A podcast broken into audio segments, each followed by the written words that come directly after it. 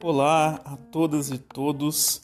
Este é o podcast Psicologia e Enfermagem eu sou o professor Fábio Scorsolini Comim e eu vou estar com vocês aqui hoje para comentar um pouquinho sobre a construção de um projeto de pesquisa.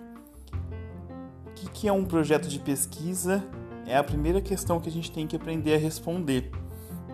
O projeto de pesquisa ele é um documento, ele é um registro, ele é uma, um arquivo que nos ajuda a planejar uma ação de pesquisa.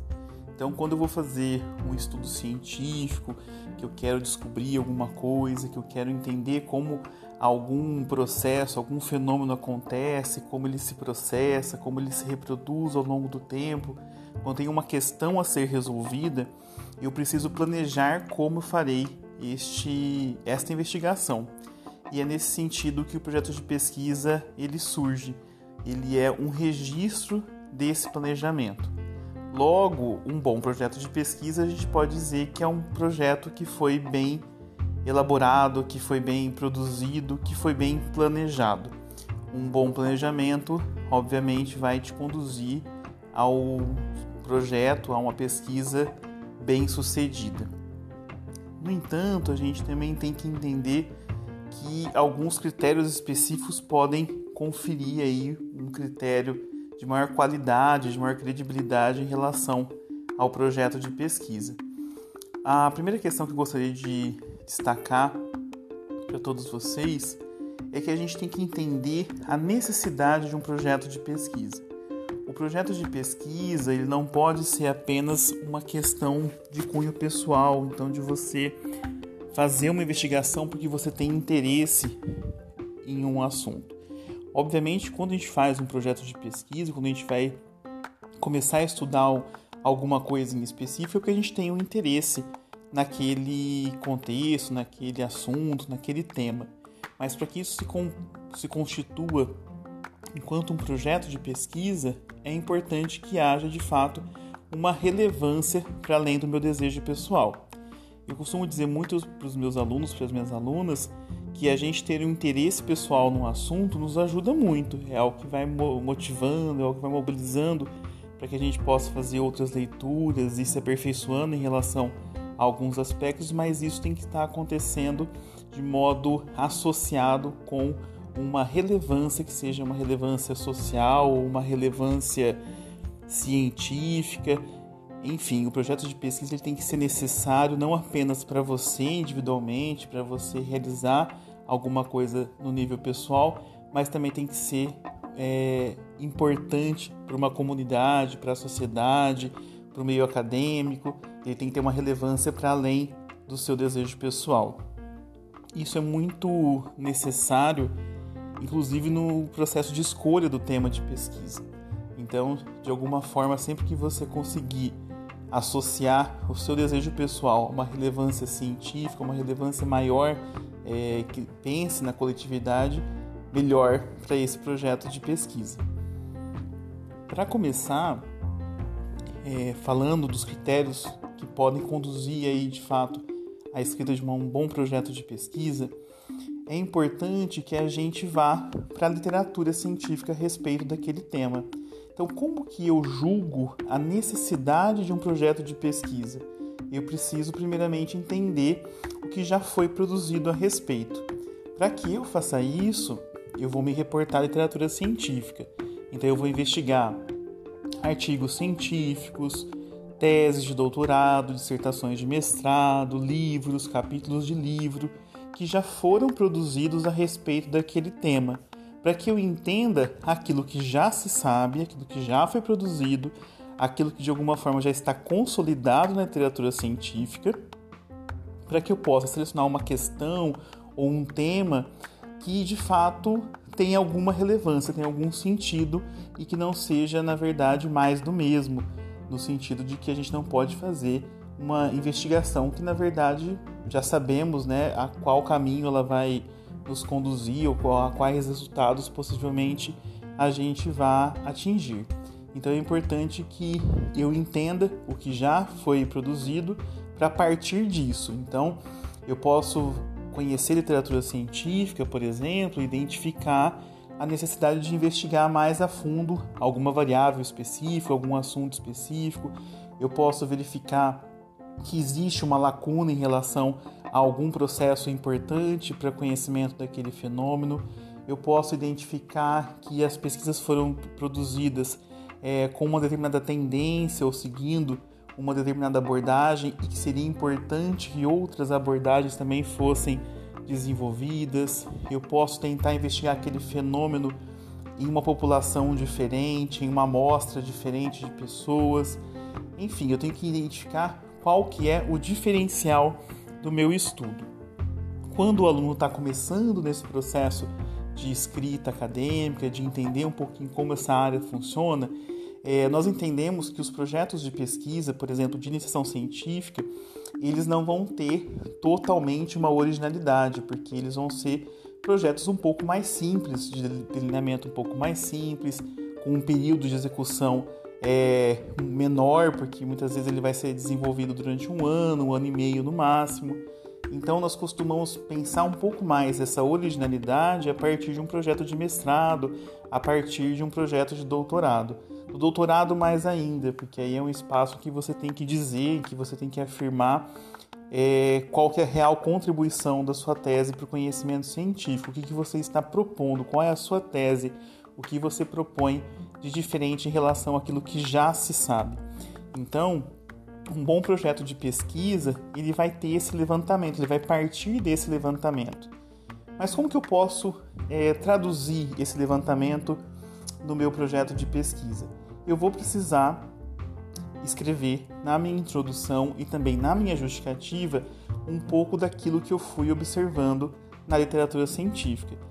Então você pode às vezes fazer uma, uma revisão de literatura um pouco mais sistematizada, com uma revisão sistemática, uma revisão integrativa, uma revisão baseada em evidências científicas, ou então você pode fazer uma revisão um pouco menos estruturada, né? mais como se fosse uma revisão narrativa, mas que você vai trazendo diferentes apontamentos, diferentes evidências, diferentes indícios a partir da leitura desses materiais para que você possa de fato construir uma narrativa sua em relação à necessidade ou à originalidade da sua proposta. E isso só é possível quando você faz uma revisão. Isso é possível quando você vai acessar as bases de dados, acessar os bancos de dados de teses e dissertações, quando você vai saber de fato aquilo que já foi produzido. Quanto mais você ler a respeito de um assunto, quanto mais fontes você resgatar, maior a sua condição de trazer afirmações em relação àquele conteúdo, em relação àquele tema, em relação àquele aspecto que você deseja compreender ou deseja investigar. Você tem que verbalizar isso para o seu interlocutor. É importante que você escreva essa contribuição de fato é, do seu projeto para o seu interlocutor. Para isso, você vai precisar de várias referências, você vai precisar de fazer várias citações ao longo do seu projeto de pesquisa que possam de fato mostrar que você fez uma revisão e que essa revisão também é uma revisão atual da literatura científica. Muitas pessoas às vezes fazem revisões que são revisões importantes, mas trazendo apenas aspectos mais consagrados à literatura científica, aspectos mais clássicos dessa literatura, e deixando é, dimensionar é, aspectos mais recentes. E aí, quando a gente fala de pesquisa recente ou de material mais atualizado no contexto da pesquisa científica, nós estamos falando de estudos publicados aí fundamentalmente nos últimos cinco anos. Então é importante que você é, priorize referências atuais para você apresentar um pouco do contexto de produção acerca daquele assunto que você quer investigar. Também é importante que essas referências possam ser referências seguras, referências que de fato é, sejam validadas na comunidade científica. Então, o que eu vou chamar de evidência aqui nesse sentido? Eu vou trazer estudos que foram publicados em é, periódicos científicos de boa circulação, possivelmente com fator de impacto. Eu vou considerar livros publicados por autores de referência na área. Eu vou considerar teses, dissertações que foram produzidos nesse campo. Então eu vou tentar é, me assegurar é, de referências, de projetos, de trabalhos que possam de fato ser de qualidade para que eu possa explorá-los. Então eu também preciso ter acesso a esses materiais a partir de fontes que sejam fontes confiáveis. Então, bancos de dados, bases de dados internacionais. Eu preciso aprender a lidar com essas bases para que eu possa de fato acessar esse conhecimento e entender que esse é um conhecimento que já foi avalizado, é um conhecimento que eu posso de fato confiar nessa informação. Um equívoco bastante comum quando a gente analisa um projeto de pesquisa, sobretudo de pessoas que estão começando a escrever, de alunos de iniciação científica, é que as pessoas às vezes constroem a sua narrativa na introdução trazendo poucas referências. Então, às vezes, o aluno ou ele lê muito pouco, ou ele lê é, alguns artigos que ele considera importantes, ele não faz uma investigação um pouco mais aprofundada da literatura científica. E aí a gente tem uma introdução que apresenta de fato o problema de pesquisa, apresenta a questão que vai ser investigada, mas que não permite que a gente entenda a real relevância, ou real sentido, ou a originalidade da proposta, porque isso talvez não está atualizado, porque essas referências que as pessoas usam talvez não estejam atualizadas, ou porque se utiliza, por exemplo, se utilizam poucas referências. Então, para eu poder evidenciar que de fato eu li a literatura principal nesse campo, que eu me dediquei a isso, que eu tenho um conjunto, um repertório de referências, eu preciso de fato explicitar isso no meu texto. Eu preciso fazer a revisão e trazer esses estudos e sempre de uma forma que seja é, integrada. Então, por exemplo, eu não posso descrever apenas estudo por estudo que eu encontrei. Eu tenho que de fato integrar essa informação.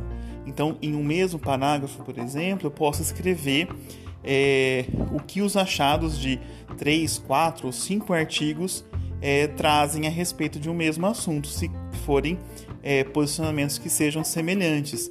Então, eu tenho que sempre escrever de modo integrado, de modo agrupado, para que essa informação não seja uma ficha de leitura para o nosso leitor, mas de fato uma análise já do propositor do projeto para que ele já esteja de fato mostrando é, a que esse projeto vai responder ou de que forma esse projeto vai ser constituído. Então, é, atenção a esse processo de revisão para que vocês possam de fato acessar o que já existe e apresentar o que já existe para quem está lendo o seu projeto e dizer qual que é o critério de originalidade da proposta. Isso também tem a ver com a questão da justificativa do projeto. Então, na introdução, o que a gente faz de um projeto de pesquisa? A gente apresenta o tema e traz as referências principais da área, referências clássicas, referências atualizadas. A gente vai trazer dados que são dados mais recentes. Então, por exemplo, quando eu trabalho com algum tipo de adoecimento, eu vou buscar os dados é, de prevalência, de incidência, que sejam mais atualizados naquele campo específico. Então, todas as informações que eu vou trazer têm que ser bastante atualizadas. No campo da justificativa, eu tenho que explicitar de fato por que, que este projeto ele é relevante, por que, que este projeto ele deve ser realizado. E aí, obviamente, que essas duas sessões estão interligadas, a introdução e a justificativa. Em uma, eu, na primeira, né, na introdução, eu apresento a minha temática, mas eu posso trazer elementos que justificam a importância desse tema, mas na sessão de justificativa, de fato, eu vou apresentar por que, que esse estudo é relevante, qual que é a originalidade, qual que é o sentido desse projeto, no que ele se diferencia daquilo que já foi produzido anteriormente. A depender de, eh, do lugar para qual a gente vai submeter esse projeto de pesquisa, você pode ter diferentes estruturas. Então, para alguns programas de pós-graduação, por exemplo, editais de iniciação científica, pode ser exigido que você tenha uma introdução separada da sua justificativa. Em outros, essas duas sessões podem vir de modo associado numa mesma sessão chamada, por exemplo, introdução ou até mesmo introdução e justificativa. Então é sempre importante que você verifique o edital para o qual você está concorrendo, para onde você vai submeter esse projeto de pesquisa, para que você veja como que essa introdução de fato tem que ser apresentada, né? Como que a justificativa também tem que ser apresentada, mas em suma a gente vai ter que esses elementos têm que estar presentes. Sempre a apresentação da temática, sempre partindo do mais geral para o mais específico e também a justificativa, né? Porquê que esse projeto de fato ele é importante. E como que a gente pode pensar a justificativa de um projeto de pesquisa? É, basicamente, nós gostamos de trabalhar né, com, na, na academia com dois tipos de justificativa. A justificativa de cunho social, né, a relevância social do seu projeto de pesquisa e também a relevância científica.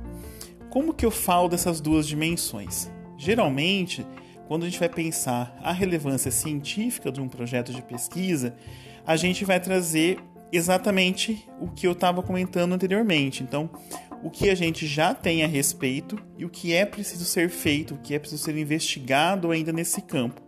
Quando eu situo a minha pesquisa nesse processo, trazendo referências atuais a respeito do tema, eu estou construindo uma justificativa, uma explicação, uma necessidade do ponto de vista científico. Então, do ponto de vista científico, eu preciso conhecer mais uma realidade, eu preciso compor mais evidências a respeito de um determinado procedimento, eu preciso me aprofundar em algum aspecto específico, eu preciso responder a uma lacuna de pesquisa, ou eu preciso construir uma pesquisa com outra população-alvo. Enfim, eu vou justificar do ponto de vista científico, do ponto de vista da evidência, da necessidade de uma pesquisa para o campo maior aí, é, do campo da saúde, por exemplo, no campo da educação. Então, eu vou justificar do ponto de vista científico.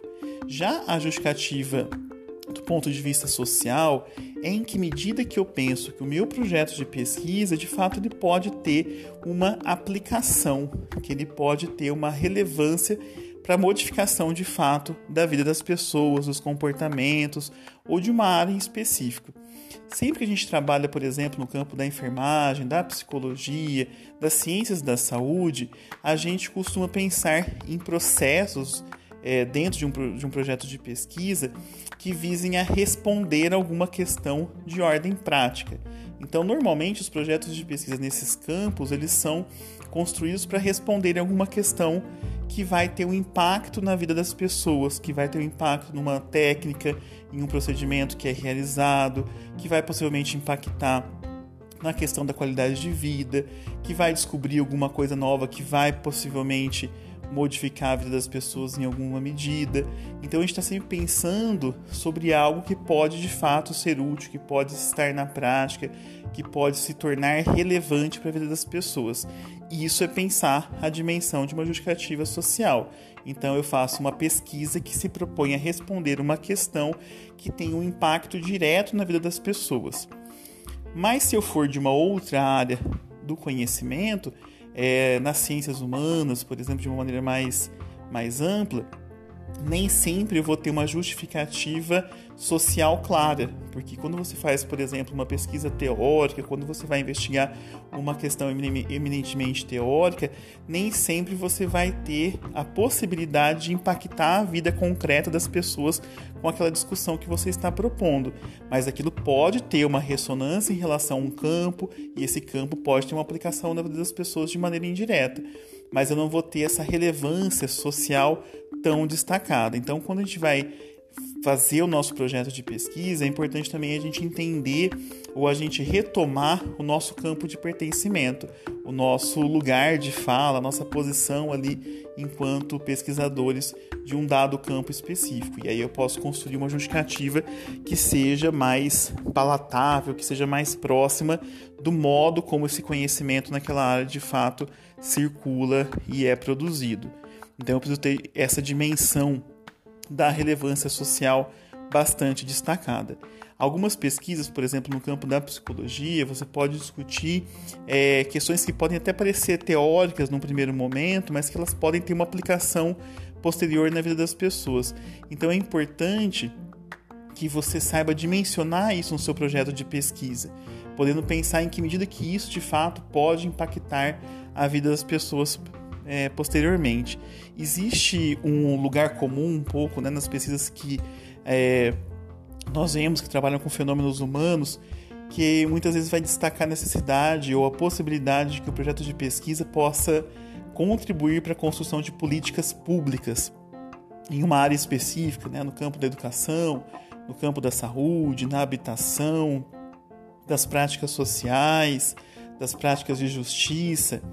E é importante que a gente entenda que nem sempre o nosso projeto de pesquisa ele vai é, compor um rol de conhecimentos que vão ter uma aplicação direta, o que vão impactar diretamente essas pessoas. Porque quando a gente fala de uma construção de política pública, pegando esse exemplo como base, é, esse processo de construção de uma política pública ele é um processo muito longo e que depende de diferentes variáveis. Então, a investigação que eu estou fazendo, ela pode se somar a outras evidências que podem levar à construção de uma política pública, mas não que o meu estudo de fato vai é, permitir necessariamente a construção de uma política pública. Então é importante que o pesquisador também dimensione a capacidade, o alcance do seu projeto de pesquisa, entendendo que um bom projeto de pesquisa ele não precisa ser um projeto de pesquisa que vai transformar totalmente a vida das pessoas, porque a gente vai ter alcances limitados na maioria das vezes das nossas pesquisas, né? no campo da saúde, no campo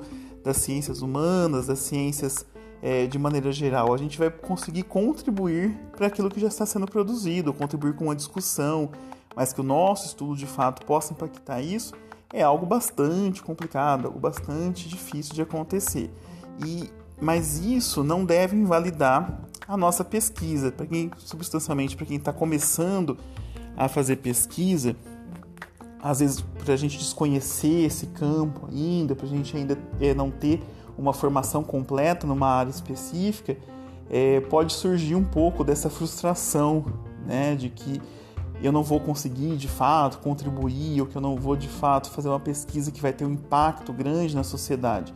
Mas é importante entender que essas diferentes contribuições, essas diferentes investigações, esses diferentes estudos em conjunto vão começando a produzir algumas modificações. Quando a gente pensa, por exemplo, na adoção de um protocolo de saúde, no protocolo de atendimento, ele só é feito a partir de muitos estudos que compõem essa possibilidade de construção do protocolo de pesquisa, do protocolo de atendimento na assistência à saúde. Então, o meu estudo vai contribuir para um campo específico, mas não significa que o meu estudo de fato vá modificar toda aquela estrutura que existe num dado serviço de saúde, por exemplo. Então, eu preciso entender o alcance, o limite do meu projeto de pesquisa, porque isso, inclusive, me auxilia a fazer um projeto melhor, um projeto que tenha densidade, qualidade, nível crítico, mas que ele também entenda que existe uma limitação. E a gente responder a essa limitação também é algo bastante importante num projeto de pesquisa. Ele tem que ter um tamanho específico e eu preciso responder a esse tamanho específico em termos de alcance do meu projeto de pesquisa. Então, com isso, a gente finaliza um pouco a questão de como eu escrevo uma boa introdução de um projeto de pesquisa. Uma boa introdução, de fato, é uma introdução na qual eu consigo apresentar, de fato, a temática que eu vou investigar, trazendo aspectos importantes para que o leitor entenda aquele processo, resgatando às vezes um aspecto mais histórico em relação àquele campo, aquele tema específico, trazendo os estudos clássicos que foram produzidos e qual a atual conjunção dessas pesquisas naquele campo. Então, o que tem sido produzido substancialmente aí nos últimos cinco anos a respeito e o que está consolidado a respeito daquele tema em específico. E na hora de escrever a justificativa, eu poder posicionar o meu objeto de pesquisa, o meu tema, o meu objetivo dentro de um campo específico. Então, diante do que já foi produzido, diante do que já foi investigado, do que está consolidado na literatura científica, qual a real contribuição da minha proposta? Ao que a minha, a minha proposta vai responder e de que modo? Isso é fundamental na escrita de uma boa introdução. E para a gente finalizar o episódio de hoje, é, muitos alunos, sobretudo os alunos de iniciação científica que estão começando a fazer pesquisa, nos questionam sobre qual o tamanho de uma boa introdução. E eu sempre digo que é muito complicado a gente falar na extensão de um projeto de pesquisa, porque isso depende muito de cada área do conhecimento.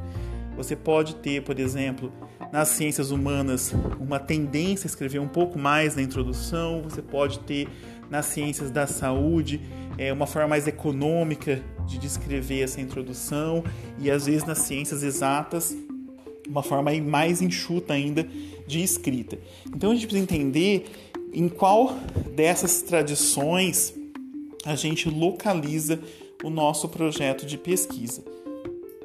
E outra dica importante nesse sentido, da extensão da minha introdução, é entender que meu projeto de pesquisa ele vai ter um tamanho delimitado e esse tamanho é delimitado em função do edital para qual estou encaminhando esse projeto de pesquisa ou para a disciplina para qual eu vou mandar esse projeto de pesquisa ou no caso de você estar prestando um mestrado, um doutorado, você tem uma dimensão é, limite desse projeto de pesquisa, então você precisa entender qual que é a norma que está direcionando, gerenciando a escrita desse projeto de pesquisa. Então eu posso ter um projeto com 20 páginas, um projeto com 10 páginas, com 15 páginas. Eu posso ter um pré-projeto, por exemplo, bastante resumido, bastante enxuto, de 5 páginas. Então, em função desse processo, eu vou conseguir dimensionar quanto eu posso escrever na introdução. Se você tem, por exemplo, um projeto de 10 páginas, de máximo 10 páginas, eu considero que uma boa introdução vai ter 3, 4 páginas de extensão. Se você tiver um projeto de pesquisa de 20 páginas, talvez um pouco mais você possa escrever, talvez até metade do seu projeto possa ser escrito da sua introdução, porque é o espaço em que você vai ter que desenvolver mais uma argumentação. Lembrando que um projeto de pesquisa, o que ele vai ter de componente? Ele vai ter os elementos iniciais de capa, de contracapa. Às vezes ele pode ter uma página de resumo, ele vai ter a introdução, introdução que pode ter uma introdução com ou introdução e justificativa separados, os objetivos, o método, o cronograma, em alguns casos existe também a questão do orçamento, que pode ser opcional ou não, as referências e os possíveis anexos ou apêndices que você vai incluir no seu projeto de pesquisa. Então, para você entender o tamanho da sua introdução, você precisa saber o tamanho que você tem de a extensão que você tem de possibilidade de escrita e também entender quais são os elementos que você vai ter que de fato é, considerar na escrita, na organização desse projeto de pesquisa. Com isso, eu acho que a gente dá uma, uma primeira orientação para a escrita da introdução e da justificativa do projeto de pesquisa e eu espero que vocês de fato possam se sentir convidadas e convidados a escreverem seus projetos de pesquisa, a adentrarem nesse universo da escrita acadêmica e a pensarem nos seus projetos de pesquisa.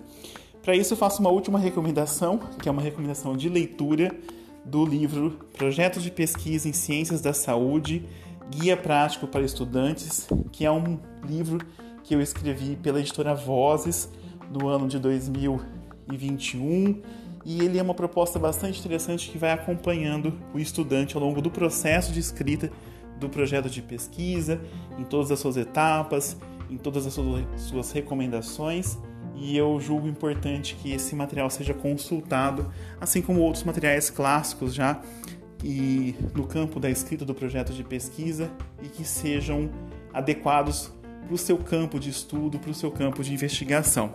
Eu fico por aqui e até o próximo episódio do podcast Psicologia em Enfermagem. Um abraço a todas e todos.